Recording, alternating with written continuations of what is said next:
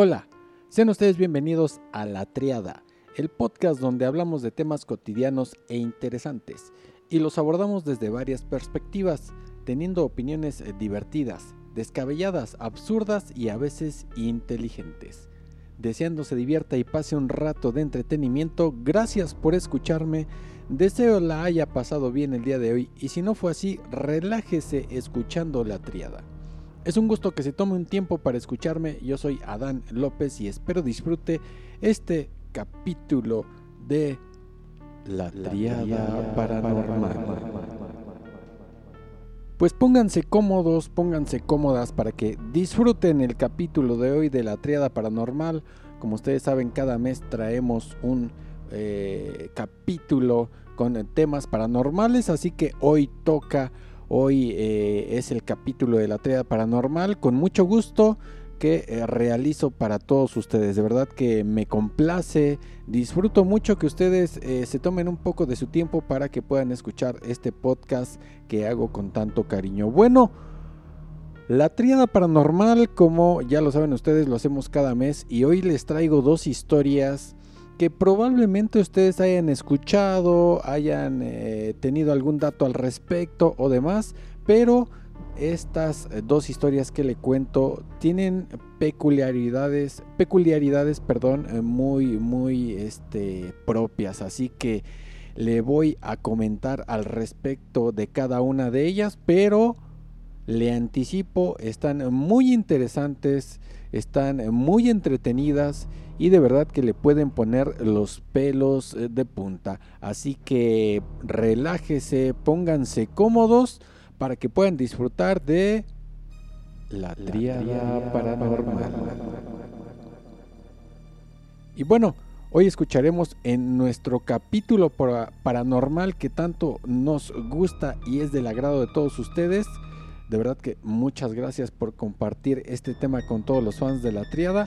Bueno, fíjense, si hablamos de fantasmas en México, hay muchos que son conocidos y tienen una historia que todos o casi todos conocen. Pero algunos casos son solo la versión que se va pasando de boca en boca. Hoy les hablaré de uno de los fantasmas más conocidos en México. Agárrense, porque les hablaré de la planchada. Así es. Ustedes conocen o han escuchado alguna vez esta historia, ¿no? Bueno, fíjense, les voy a decir, les contaré la historia más cercana a la realidad, ya que hay muchas versiones y me topé al estar investigándolo que hay varias historias parecidas. Pero no todas son realmente apegadas a la verdad. En lo que sí coinciden todas es que este ser fantasmal fue en vida una enfermera en un hospital de México.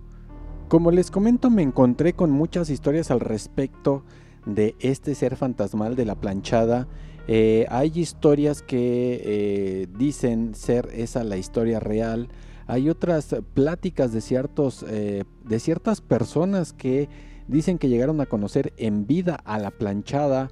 Hay otros datos de ciertos periódicos que tienen escritas notas al respecto desde el año 1950. Es decir, hay muchas historias, hay muchos datos, o más que datos, hay mucho texto al respecto. Pero nada está de estos datos que les comento, queridos amigos, amigas que me escuchan, no están eh, totalmente comprobados. Muchos son eh, la plática que dijo el tío que trabajaba en el hospital y demás. Y es así como se recabaron muchísimos eh, datos o muchísima información para que se pudiera construir eh, a grandes rasgos lo que es la historia de la planchada. Pero de entre toda esta investigación, entre todos estos rumores, entre todas estas pláticas, entrevistas y demás, las experiencias que contaban algunas personas que trabajaron en hospitales en donde decían o dicen las personas que lo platicaron, se aparecía este ser fantasmal, bueno, les yo saqué la historia más apegada a la verdad, eh, recabando datos que sí son eh, eh, verdaderos. Y bueno, fíjense, la historia más apegada a lo que fue realmente este, esta historia de la planchada es esta. Esta enfermera o espectro fantasmal parecido a una enfermera se ha visto desde mediados del siglo pasado, de los años 50 para ser más exactos. Se podían ver pacientes ya atendidos en los hospitales aun cuando no había personal suficiente para ello. Es decir, había pues lo que todos comentan con respecto a este fantasma, a la planchada, que había a veces una o dos enfermeras por piso en los hospitales y bueno, si había más de 30 pacientes, eh, bueno, pues no les daba abasto a veces a ellas de eh, en el horario en que les tocaban las medicinas a estos pacientes poderles dar el medicamento, ¿verdad? Y cuando decían, chin, ya se me olvidó y tengo que este, ir a, a darle la medicina al de la cama 25, por decir, ¿no? Y llegaban y resulta que el enfermo eh, les decía, no, pues es que a mí ya me dieron mi medicina, ¿no? Ya me tocó mi medicina. O veían que la medicina que les tenían que dar, bueno, pues no estaba, ¿no? Ese tipo de situaciones eh, empezaron a, hacer un descontrol emocional en las enfermeras porque decían, bueno, ¿cómo si solamente somos mi compañera y yo? Y eso no puede suceder, ¿no? O no puede ser cierto porque eh, solamente estamos ella y yo y ninguna de las dos le dimos el medicamento, ¿no? Cuando hacían un recuento, pues se daban cuenta que en realidad ya el enfermo había tomado el medicamento porque es un medicamento que está contado y pues resulta que no estaba. Había este tipo de situaciones que no se podían llegar a explicar realmente cómo había sucedido, pero habían sucedido. Otra historia apunta aquí a que esta mujer, perdón, vivió un gran desamor y esto, esto la llevó a convertirse en un alma en pena. Fíjense, la leyenda de la planchada es probablemente una de las más conocidas y populares en México, a diferencia de la leyenda de la Llorona que se ha escuchado y se ha visto en toda Latinoamérica. La planchada es un fenómeno que solo se ha podido ver en México la versión más trágica, famosa y conocida de esta leyenda narra que había un fantasma vagando por los pasillos del Hospital Juárez, pero que ayudaba a los enfermos, los atendía, daba cuidados y medicinas que debían ser tomadas por los enfermos. Esto es lo que les comento, es una diferencia entre la llorona y la planchada. La llorona hay relatos que, lo que la han escuchado y dicen algunos que han comentado al respecto que la han visto a la llorona eh, cerca de ríos en Latinoamérica. Hay relatos de Uruguay, hay relatos de Argentina en donde la han visto en esos lugares, en esos países de Sudamérica.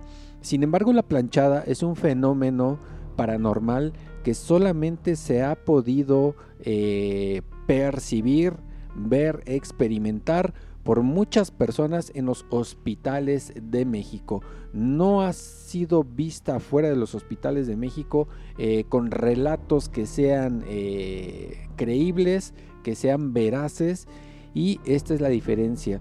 Por eso se le considera una leyenda mexicana o una actividad paranormal totalmente que sucede solamente en territorio mexicano. Esta mujer en vida llevaba el nombre de Eulalia, una guapa chica de ojos rubios claros que siempre demostró un gran amor y profesionalismo. Profesaba una dedicación como ninguna otra. Ella era tan dedicada a su profesión que a veces iba más allá de solo cumplir sus deberes.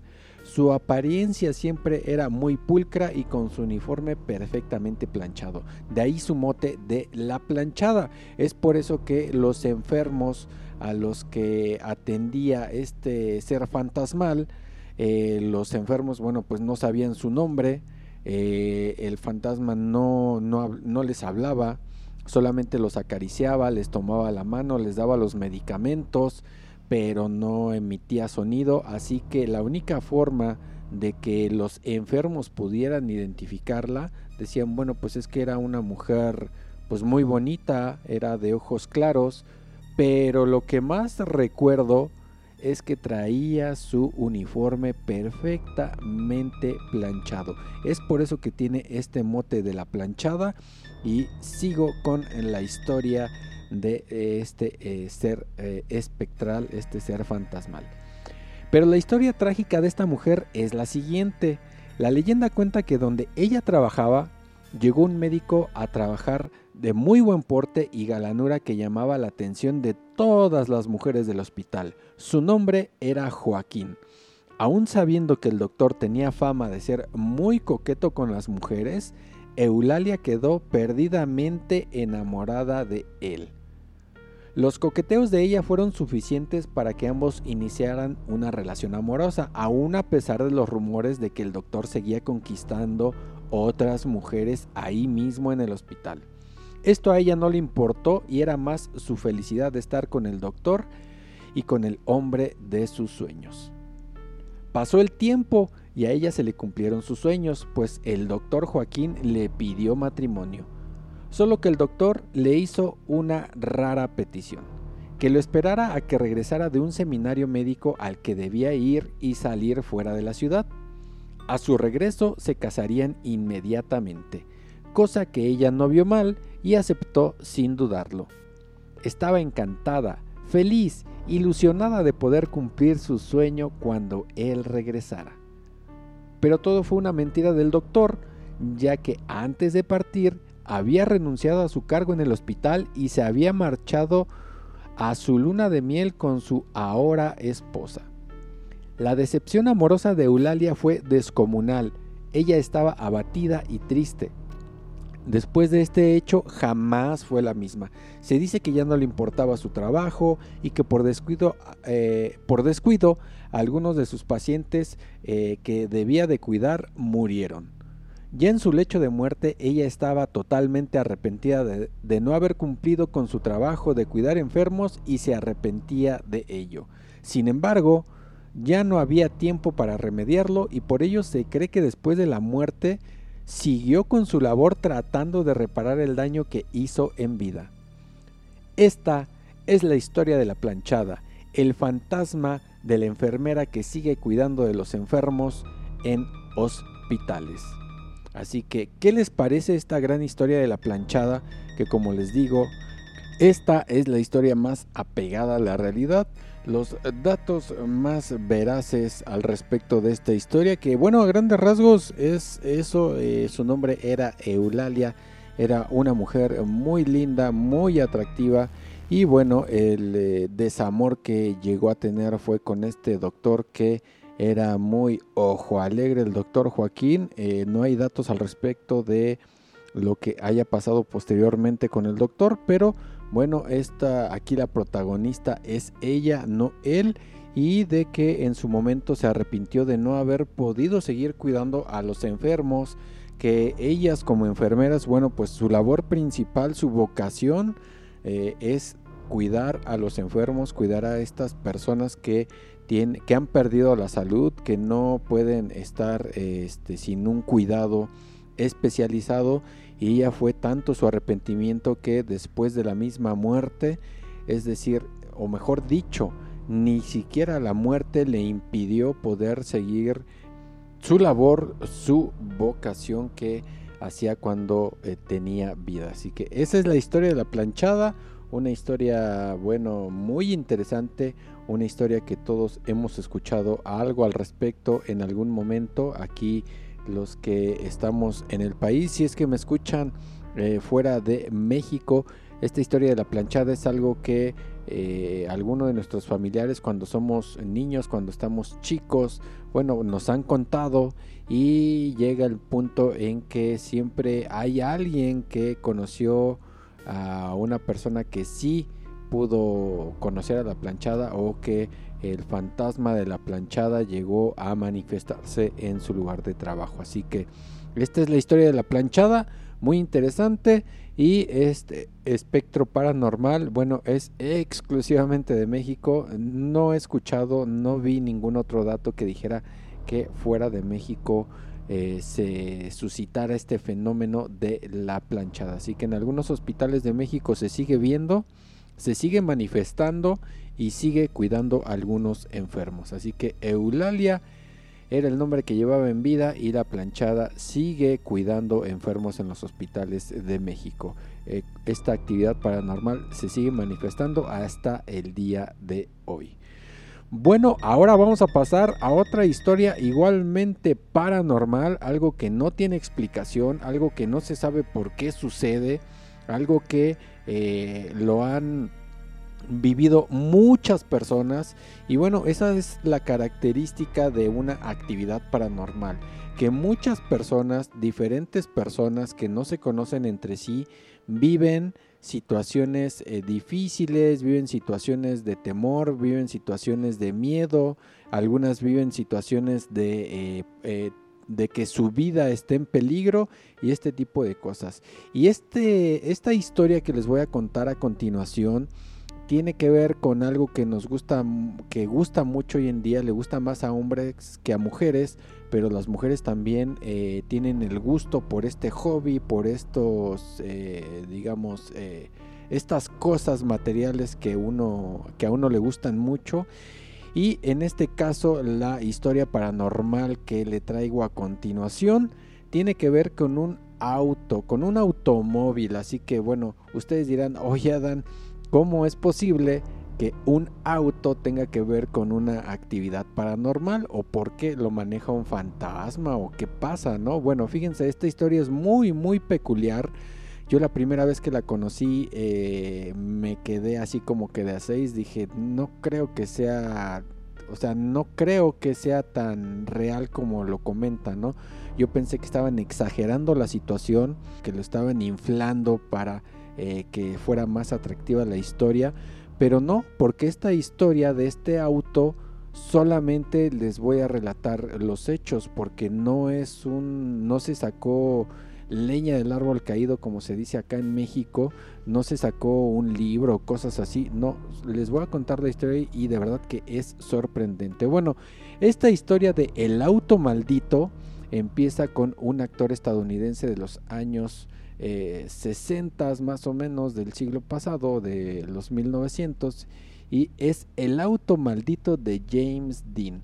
Los que son muy jóvenes claramente eh, no conocerán a James Dean, es un actor eh, estadounidense que eh, vivió allá por los años 1940, 1950 pero bueno, pasemos a la historia, porque ustedes dirán, oye Adán, estás dando mucha paja, estás hablando mucho al respecto, pero ya dime qué pasó, qué pasó con el carro, quiero saberlo. Bueno, fíjense. James Dean era un actor de Hollywood que solo tenía 24 años de edad en 1955 y que murió trágicamente en un accidente de auto.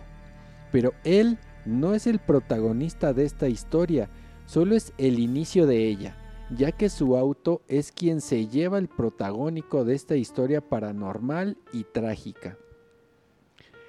Era el año de 1955 y que iniciaba a ser una estrella cinematográfica, se compró un Porsche 550 Spider. Este coche es un auto de serie, o sea, es un auto que hacen las constructoras o que hacen eh, los que construyen autos eh, las fábricas de automóviles eh, lo hacen y se dice de serie porque lo hacen para la calle.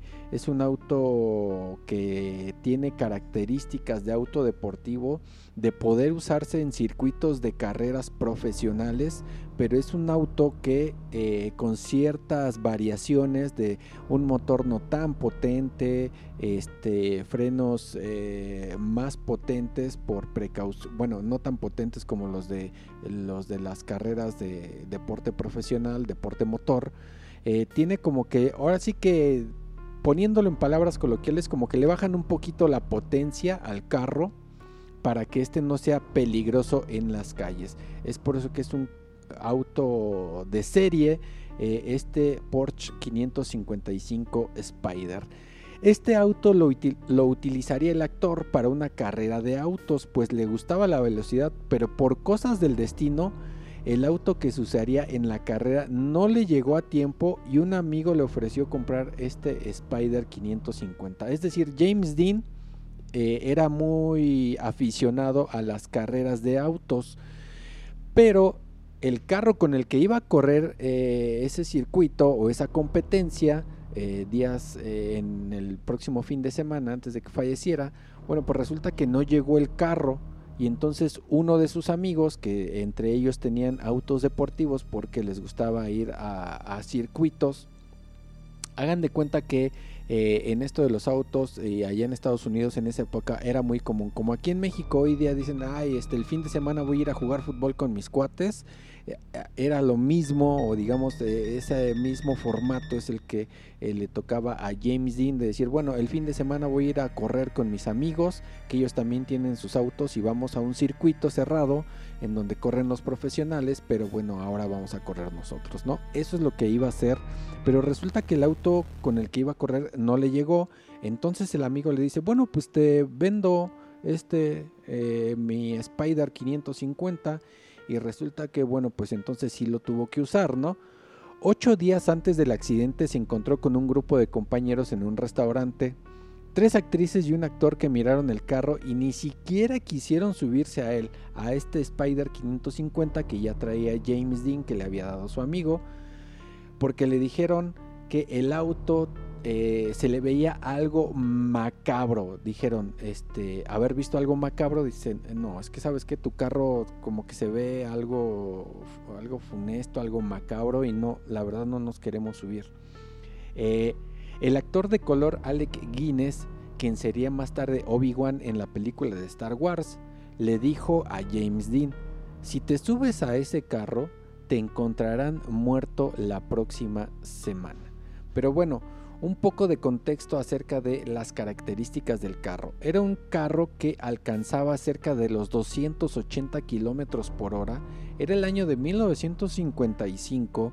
Era una época en donde no había todo el avance tecnológico que hoy se tiene.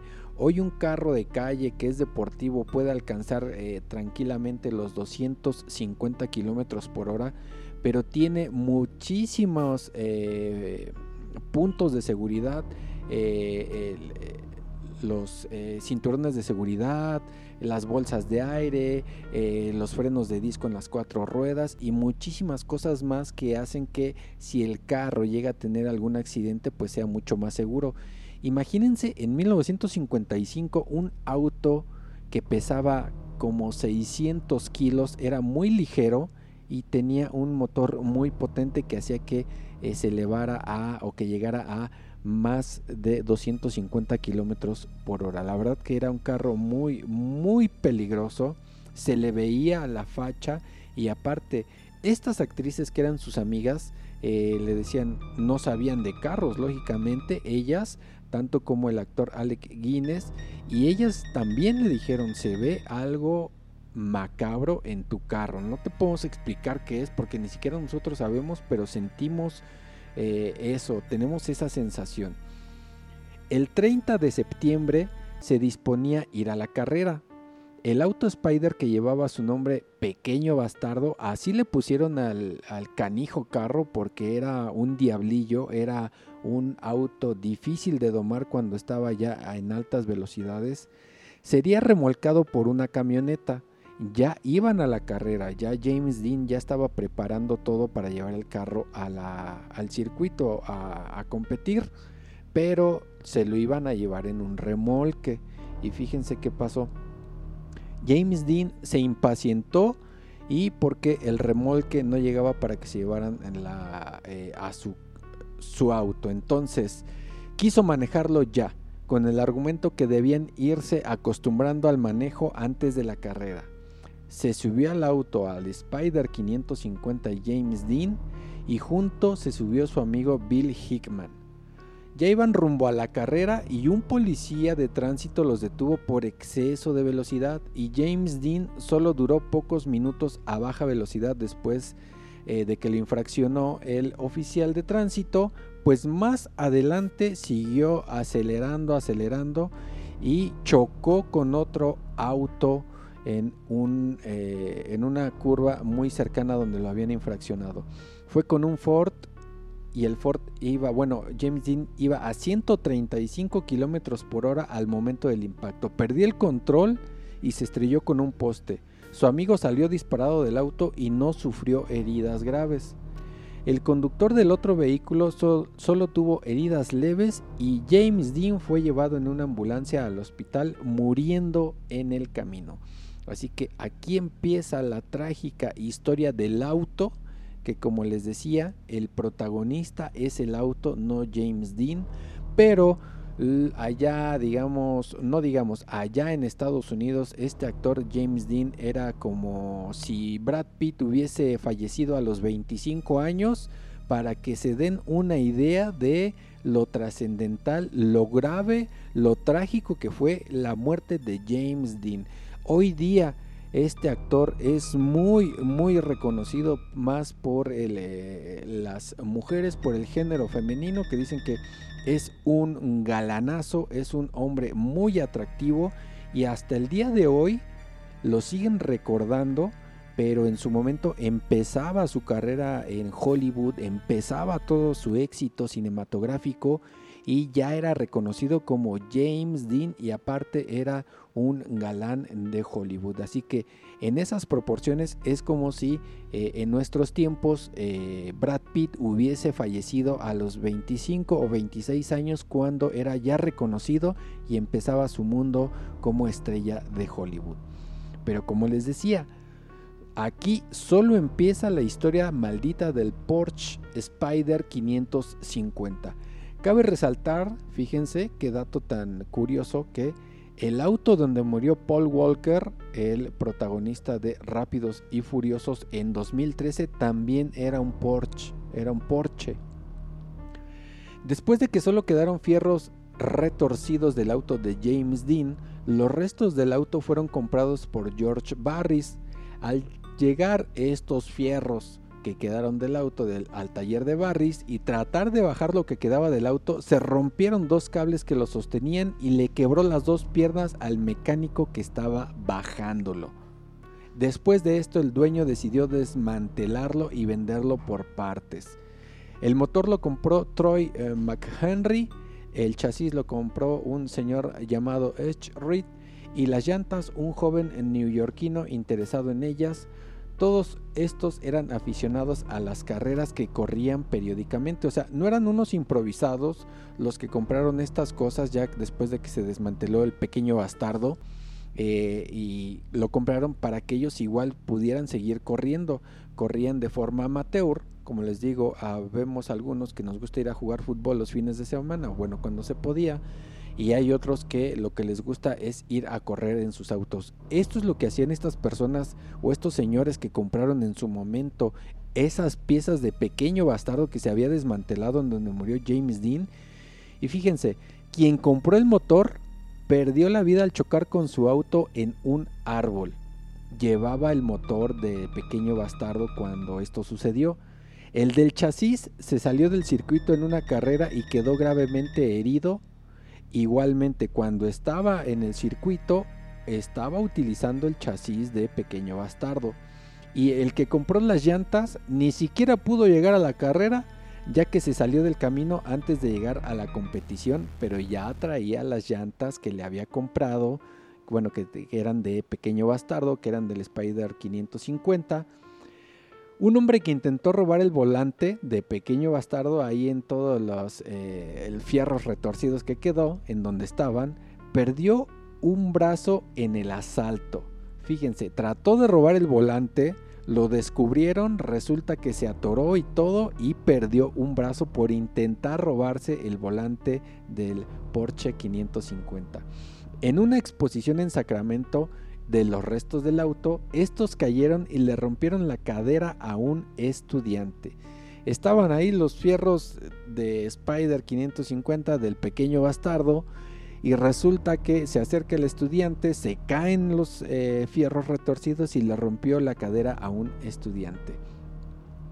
En Oregon, el camión que transportaba los restos a una exhibición se quedó sin frenos, llevaba los restos de este auto y se quedó sin frenos. Y ya en uno de esos viajes de vuelta después de una exhibición desaparecieron los restos del auto para siempre. Y hoy día no se sabe qué sucedió con lo que quedó de pequeño bastardo. Algunas versiones que son más apegadas a la realidad dicen que estos restos fueron tomados por eh, ciertos conocedores, por ciertos eh, pues amigos o que conocieron a James Dean y que los fundieron, que quisieron ya no que nadie tuviera contacto con estos fierros, con estos materiales, con esto que quedó del pequeño bastardo porque imagínense a cuántas personas eh, lastimó, a cuántas personas, eh, cuántas personas tuvieron una tragedia con esta historia de pequeño bastardo. Así que ya lo vieron. Eh, el protagonista no era James Dean, el protagonista fue el auto. Y cuando empezaron esas esos eventos en donde dijeron, bueno, eh, fue, bueno, pues fue un desafortunado accidente que James Dean se hubiese matado en el pequeño bastardo, ¿no?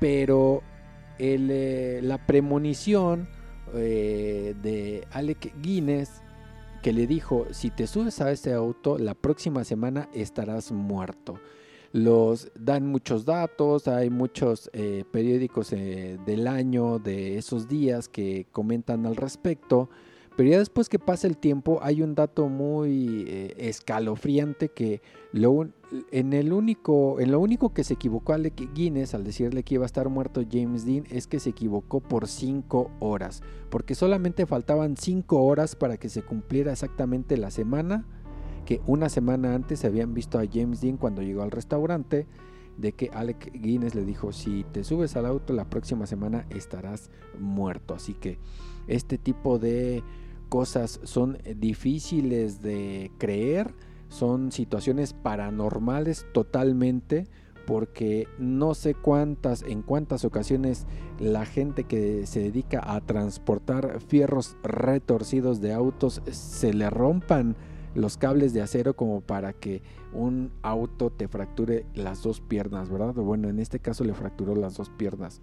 Falleció James Dean, eh, al mecánico que lo transportó eh, se cayó el auto encima de él y le fracturó las dos piernas. El que le compró las llantas se salió del camino, el que le compró el chasis se salió del circuito, el que le compró el motor se mató, el que está el muchachito estudiante que estaba en la exhibición le cayeron los fierros en la cadera, el que lo transportó al pequeño bastardo o los restos de pequeño bastardo se quedó sin freno su camión. Fueron siete eventos totalmente desafortunados y con ellos de estas siete fueron dos muertes. No es cualquier cosa y ustedes dirán, no Adam, pues es que siete como que no son muchas, ¿no? La verdad es que son muchísimas para que se pueda asociar o para que se pueda eh, relacionar eh, directamente con los restos de un solo auto, en este caso con los restos de pequeño bastardo. Esta es la historia del auto maldito, el auto maldito de James Dean, que realmente sí estaba maldito y sí tenía algo paranormal a su alrededor porque también llegó de una forma extraña a la vida de James Dean, porque ese es el auto que no iba a usar en la carrera. Y resulta que ah, cuando, bueno, ya llegó, porque el otro auto que había comprado no llegó a tiempo, y resulta que lo iban a llevar en una plataforma cuando él iba a, a competir en la carrera, pero se desesperó y dijo, no, no, no, no, yo ya quiero este, manejarlo, ya quiero ver cómo se siente, aunque ya lo había probado, la verdad es que ya lo había manejado varios días, era pues un pretexto, la verdad, o sea, porque él ya quería subirse al carro, ya quería manejarlo y este tipo de, esta actitud pues hizo que desafortunadamente él perdiera la vida después de haber chocado con Pequeño Bastardo, que bueno, chocó contra un poste, pero eh, fue un evento trágico totalmente. ¿Qué les parecen estas dos historias de La Planchada? Esta historia, esta leyenda eh, fantasmal mexicana y el auto maldito de James Dean. Son dos historias que son totalmente paranormales y ustedes dirán, Oye, Adán, es que ya nos dejaste picados, o sea, estas dos historias están muy interesantes, están eh, muy eh, paranormales, la verdad es que sí, llegan a dar miedo nada más de pensarlas o de haberlas vivido o experimentado en algún momento, pero pues eh, danos más, ¿no? Como que nos quedamos picados para saber más de hoy en la tríada paranormal, normalmente es más lo que nos cuentas y pues un plus, ahí les va un extra, les voy a contar también lo que es la leyenda del charro negro, pero ustedes sabían que este espectro, este espectro fantasmal del charro negro alguna vez perteneció al mundo de los vivos, en algún momento fue un hombre de carne y hueso. Bueno, pues la leyenda trata de que fue un hombre que fue traicionado por su propia ambición y avaricia. Miren, ahí les va la historia, ahí les va la leyenda para que sepan ya específicamente qué es, a qué se refiere.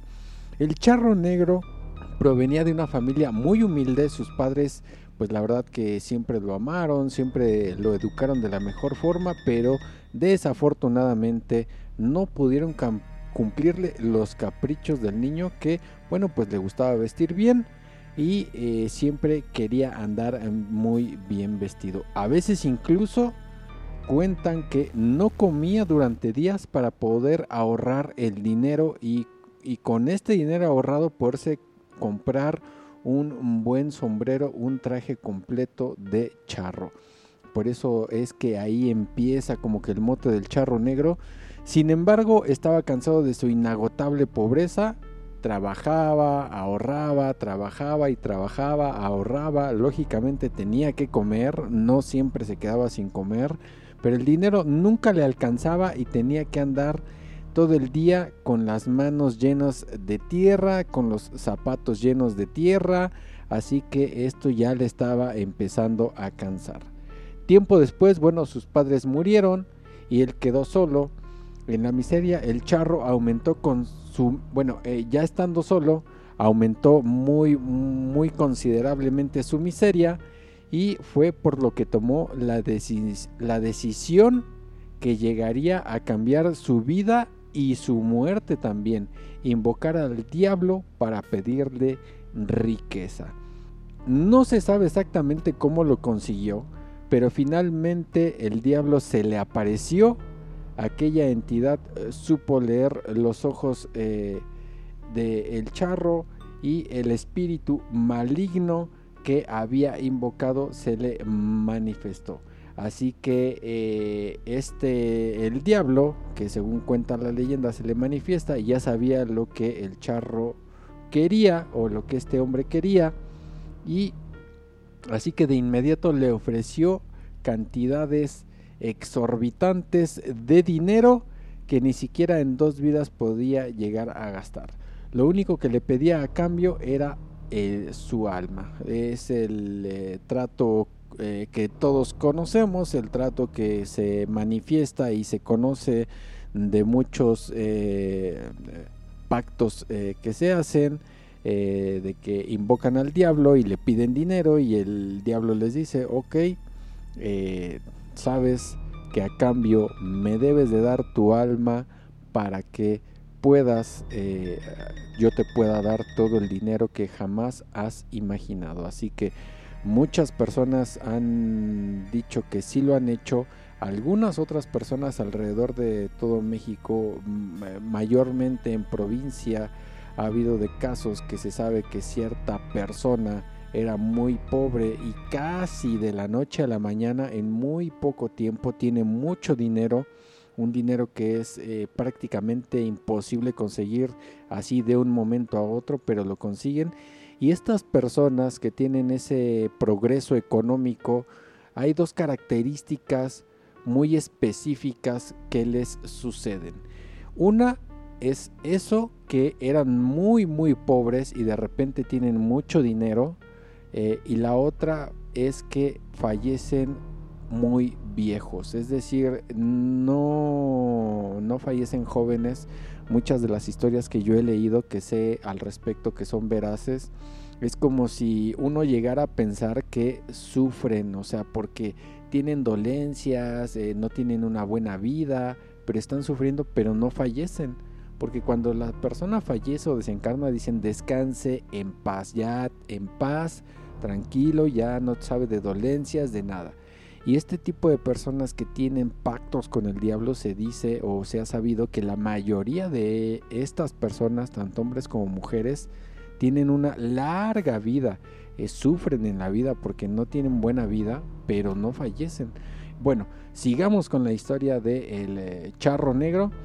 Pasó el tiempo y poco a poco la juventud eh, del charro comenzó a despedirse, empezó a hacerse más viejo, se dio cuenta que eh, estaba cansado de gastar sus riquezas en mujeres, apuestas, vino, ya costosos trajes, los trajes que él siempre quiso, y tenía a la par la sensación de soledad que le oprimía el pecho y apenas lo dejaba respirar.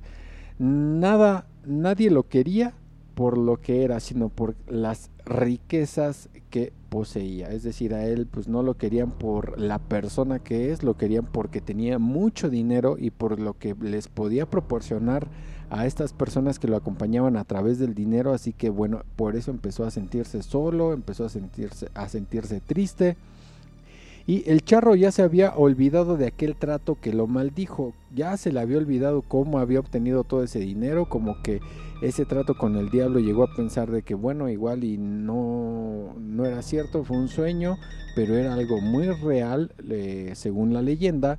Por eso cuando se le apareció el diablo para recordarle que la hora del cobro estaba cerca, se asustó como nunca. El terror invadió eh, al charro negro hasta que... Eh, hasta el último rincón de su ser, recordó su deuda y por cobardía comenzó a ocultarse. Mandó a su personal, a las personas que trabajaban para él, eh, eh, a ponerse alrededor de toda su hacienda y también a poner cruces por toda su propiedad y a construir una pequeña capilla ahí dentro de su rancho. No obstante, el recuerdo de la deuda pendiente no lo dejaba dormir ni disfrutar de los pocos meses que le quedaban de vida. Así que, en un arranque de miedo, tomó a su mejor caballo junto con una bolsa que contenía unas cuantas monedas de oro que no se había gastado y emprendió un viaje durante toda la noche para que nadie lo viera huir. Sin embargo, el diablo se dio cuenta de que el charro faltaría a su palabra, así que volvió a aparecérsele frente al jinete y a su caballo, pero esta vez con el fin de llevárselo. Dijo, bueno, ok, ya me di cuenta que quieres escapar, soy el diablo, esto no es de que te escondes de mí, sé dónde estás, a dónde vas y eh, en donde estés te voy a encontrar, así que en ese momento ya decidió llevárselo al charro negro y dice, iba a esperar a que murieras para cobrar la deuda que tienes conmigo pero como te ocultas cobardemente, te llevaré ahora, dijo, le dijo el diablo al charro negro, cuenta la leyenda.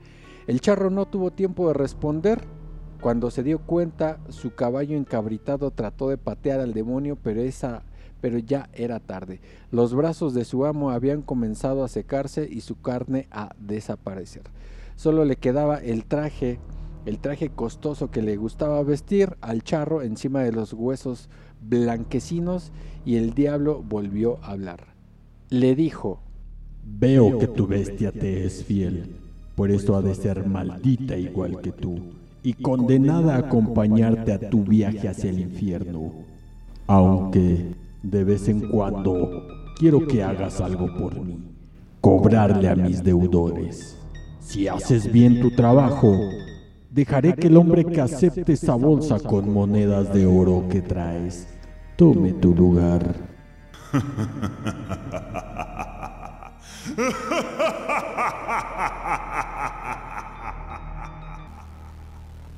Desde entonces, aquel hombre fue condenado a sufrir incontables tormentos en el infierno y a salir de ahí solo para cobrar a quienes tienen deudas pendientes con el diablo, con don Lucifer. Esto con la esperanza de que una noche algún viajero traicionado por su avaricia tome su lugar. Solo así el charro negro y su caballo podrán descansar en paz.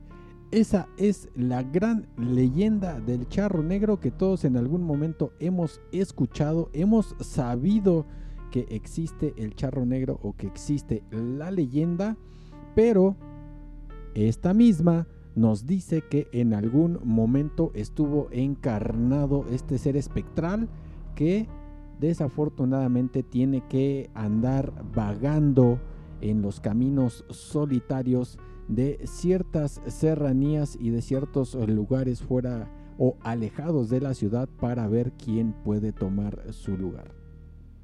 Esto del charro negro, la gente que sabe esta leyenda y que vive en, los lugares apartados de la ciudad, en, eh, en, las serranías, en los ranchos, en las provincias, en donde hay eh, lugares eh, apartados de tanta gente, de, tanto, este, de tantas construcciones, los caminos, realmente sí toman sus precauciones por este tipo de cosas porque se dice que a los viajeros o a los hombres que andan a caballo o que andan caminando solos por la noche, se les aparece el charro negro ofreciéndoles dinero, ofreciendo esta bolsa de monedas de oro con la esperanza de que en algún momento alguno de estos acepte y ya él, tanto, tanto él como su caballo puedan descansar en paz y por, y por fin puedan estar tranquilos y que su alma ya no tenga que estar vagando, no tenga que estar este, no descansando en paz. Así que esta es la gran leyenda del charro negro la, la historia de cómo él empieza queriendo tener más y más cosas y bueno, lo que podemos ver aquí es que la avaricia lo lleva a querer tener más sin siquiera haber hecho algún esfuerzo más grande del que ya hacía.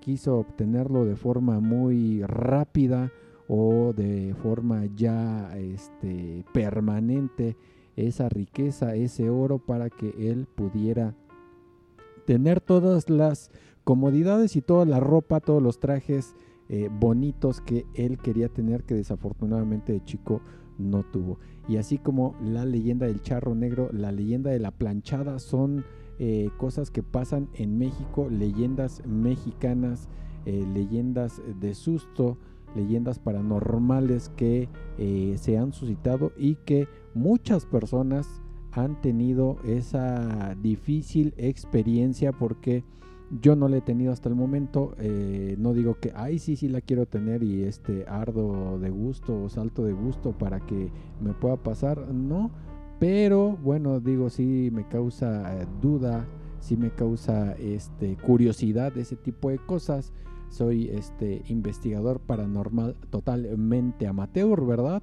Pero bueno, ese tipo de cosas siempre causan curiosidad, aunque no te gusten estos temas, y a los que nos gustan esos temas, pues nos causa más curiosidad, nos causa más intriga, qué es lo que pasa, será real, buscarle el lado científico, buscarle una explicación eh, a esa actividad o a ese suceso o a este eh, ese fenómeno que te llega a pasar en el momento pero los que lo han vivido dicen bueno es que no tiene explicación no tiene una razón lógica cierta cierto tipo de acontecimientos o experiencias que llegas a vivir en ese tipo de cosas cabe decir que muchos de los viajeros a los que ellos dicen se les ha aparecido el charro negro, bueno, andan tomados, los señores andan alcoholizados, pero algunos otros, esos que andan alcoholizados no digo que no les haya pasado o no digo que no sea creíble su relato.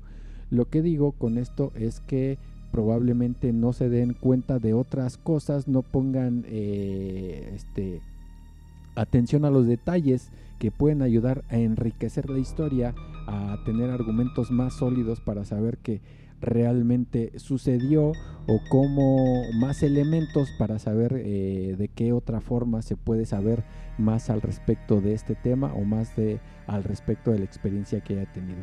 Y otras personas que bueno les ha pasado y que están en sus cinco sentidos igual no encuentran explicación pero si encuentran más detalles o si recuerdan más detalles al respecto de lo que les pudo llegar, de lo que les sucedió y de lo que estuvieron viviendo en el momento cuando eh, la experiencia se llevó a cabo. Así que, ¿qué tal? ¿Qué les parecieron estas historias, estas, eh, estos temas paranormales, bueno, estas leyendas paranormales que, bueno, aquí en México se cuentan como leyendas eh, pero pues son actividades paranormales que se están manifestando de alguna forma y esta del charro negro, bueno, eh, probablemente sea totalmente acertada esta historia en donde si alguien recibe ese dinero vaya a tomar el lugar de su caballo y de él.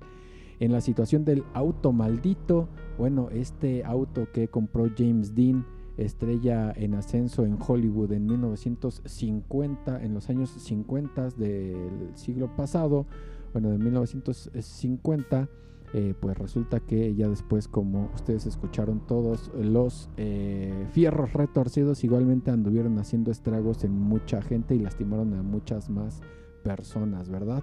Y la leyenda de la planchada, en donde desafortunadamente ella no atendió al final de su vida de mejor forma a sus enfermos, siendo esa su vocación, pero que ni siquiera la misma muerte le impidió seguir eh, cuidando a los enfermos. Así que estas tres historias paranormales que su característica común entre ellas es eso que sale más allá de lo normal, que sale, no hay una explicación eh, totalmente científica, no hay una explicación lógica a ciertos eventos que pasaron en estas tres historias y que muchas personas lo vivieron, lo pudieron ver y vieron que eh, los resultados eran reales. Así que estas eh, leyendas, dos leyendas mexicanas y la historia del auto maldito, bueno, pues eso fue lo que conformó el día de hoy nuestro capítulo de la triada paranormal. De verdad que deseo que lo hayan disfrutado mucho, que les haya encantado cada una de las historias, cada una de los relatos que le comenté, porque a mí me encantaron, me fascinaron. La realidad es que yo he, leído muchas, muchas, pero hay muchísimas historias de, eh, de, actividades paranormales que no tienen un fundamento, que solamente es algo que platicó una persona, dos personas y estas historias que les traigo hoy sí son veraces, sí tienen datos detrás, sí tienen argumentos sólidos para que uno sepa que eh, sí son actividades paranormales eh, manifestadas y que se han recabado datos al respecto para saber en dónde sucedió, a quién les sucedió y qué tan recurrente es. Eso es, eh, digamos, eh, tres eh, parámetros en cómo mm, los que nos, nos gusta esto, que somos amateurs en esto, podemos ya clasificar como una actividad paranormal. Así que deseo que les hayan gustado mucho. La verdad es que a mí me atraparon la vez que por primera vez llegaron a mí. Quise investigar más al respecto, quise darles datos certeros para que ustedes pudieran tener ya su propia opinión, eh, que ustedes puedan decir al respecto qué les parece, qué tanto miedo les dio, qué tanto suspenso o temor les haya causado a ustedes, o imagínense lo que les causó en su momento a las personas que lo han experimentado. Y bueno, antes de irme, déjenles hago el anuncio parroquial en donde les comento que pueden escuchar totalmente gratis en Anchor, así se escribe, se escribe A-N-C-H-O-R, Anchor, Ancle en inglés. Ahí pueden escuchar totalmente gratis todos los capítulos de la triada, también los capítulos de la triada paranormal. Y si usted tiene cuenta de Spotify, ahí también me puede escuchar. Ahí también están todos los capítulos de la triada, la triada paranormal. Ahí me puede encontrar como la triada. Así que ahí puede escuchar todos los capítulos. Y cada que tengo este capítulo paranormal de la triada, le digo que le recomiendo mucho el capítulo de la historia de la Ouija. Déjeme decirle que no le comento relatos de otras personas y demás, no, le digo la historia de la Ouija, eh, cómo es que empezó a surgir, eh, a base de qué empezó a surgir, eh, cómo se llamaba al principio el prototipo o el preámbulo de la Ouija, cómo se llamaba este aparatito, cómo llegaron al punto de hacerla, y todo ese tipo de cosas. Así que está muy interesante, está muy buena, se la recomiendo, no porque la he hecho yo la investigación, pero la verdad es que es buena, se la recomiendo. y deseo la disfrute tanto como haya disfrutado o como disfrutó el capítulo del día de hoy. Así que bueno, sin más eh, por el momento y habiendo terminado el anuncio parroquial para que pueda escuchar los demás capítulos, igual si a usted le gustó mucho este capítulo o conoce gente que le encanta el tema paranormal, hágame el favor de compartirlo con sus amigos, con sus conocidos, con sus familiares para que poco a poco vayamos creciendo en nuestro podcast. Así que muchísimas gracias por el favor de su atención.